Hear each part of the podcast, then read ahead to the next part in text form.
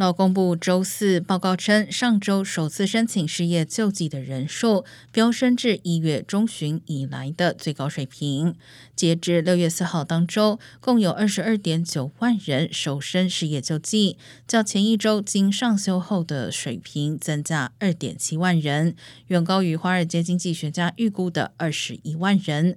不过，持续申领失业金的人数与前一周持平，仅略高于一百三十万人，少于预估的一百三十五万人。同时，该数字的四周滚动平均值略降至一百三十二万人，是一九七零年一月十号以来最低水平。